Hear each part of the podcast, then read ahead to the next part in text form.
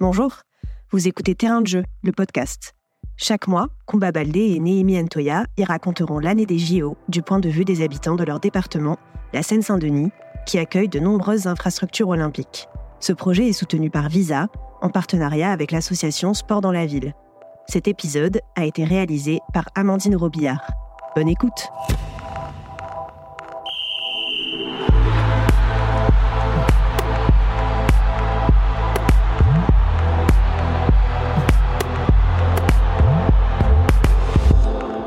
Bonjour, je m'appelle Lémi Ntouya, bienvenue dans Terrain de jeu. En cette année olympique, nous nous retrouverons chaque mois dans ce podcast pour vous raconter les Jeux du point de vue des habitants de la Seine-Saint-Denis. J'ai décidé d'aller interroger les habitants de Saint-Denis, Saint-Ouen et l'île Saint-Denis, qui verront leur quotidien bouleversé à partir de fin juillet. Et pour cause, ils vivent juste à côté du futur village des athlètes. Je voulais connaître leur état d'esprit à six mois du début des Jeux olympiques.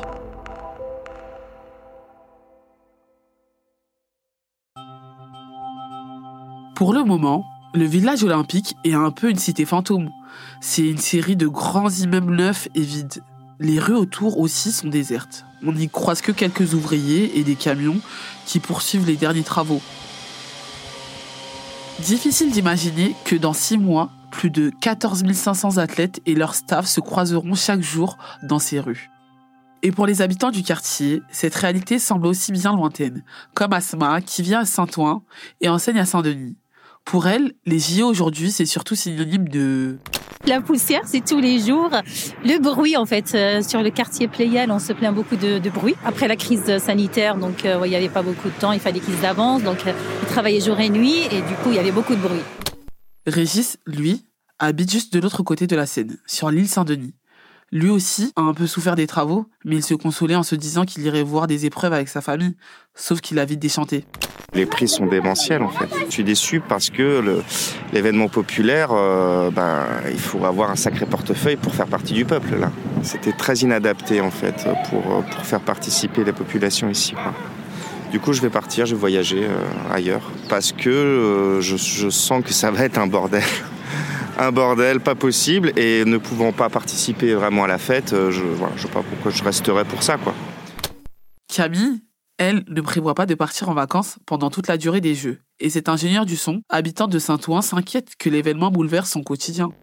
Bah nous on va pas partir en vacances pendant cinq semaines quoi. On aimerait bien mais euh, faut qu'on travaille aussi euh, on sait qu'on va être euh, quand même vachement impacté. on ne pourra pas aller faire nos courses, qu'on devra emprunter un max de déviation.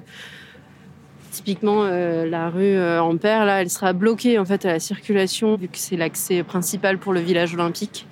Donc nous, il faudra qu'on fasse le tour complètement, passer par Carrefour Playel pour aller faire nos courses. Pour prendre les transports, il va falloir payer bah, 4 euros pour euh, être dans un wagon, quoi, entassés les uns sur les autres. Donc euh, autant vous dire qu'il va falloir éviter les transports en commun.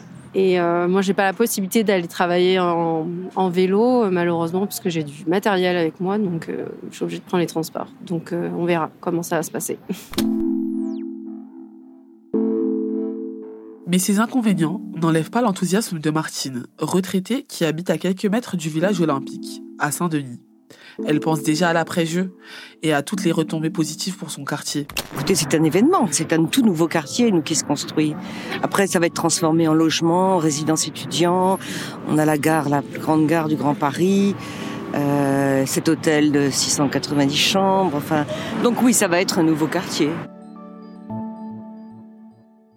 Des arguments auxquels est aussi sensible Camille, notre ingénieur du son de Saint-Ouen. On espère effectivement euh, avoir quelques commerces et installations. Il y aura un, nouveau parc aussi qui sera construit euh, bah, derrière le collège. Et donc euh, ça, on a hâte de voir ça en tout cas. Ça va changer le paysage. La remise des clés du village olympique et paralympique est prévue le 1er mars 2024.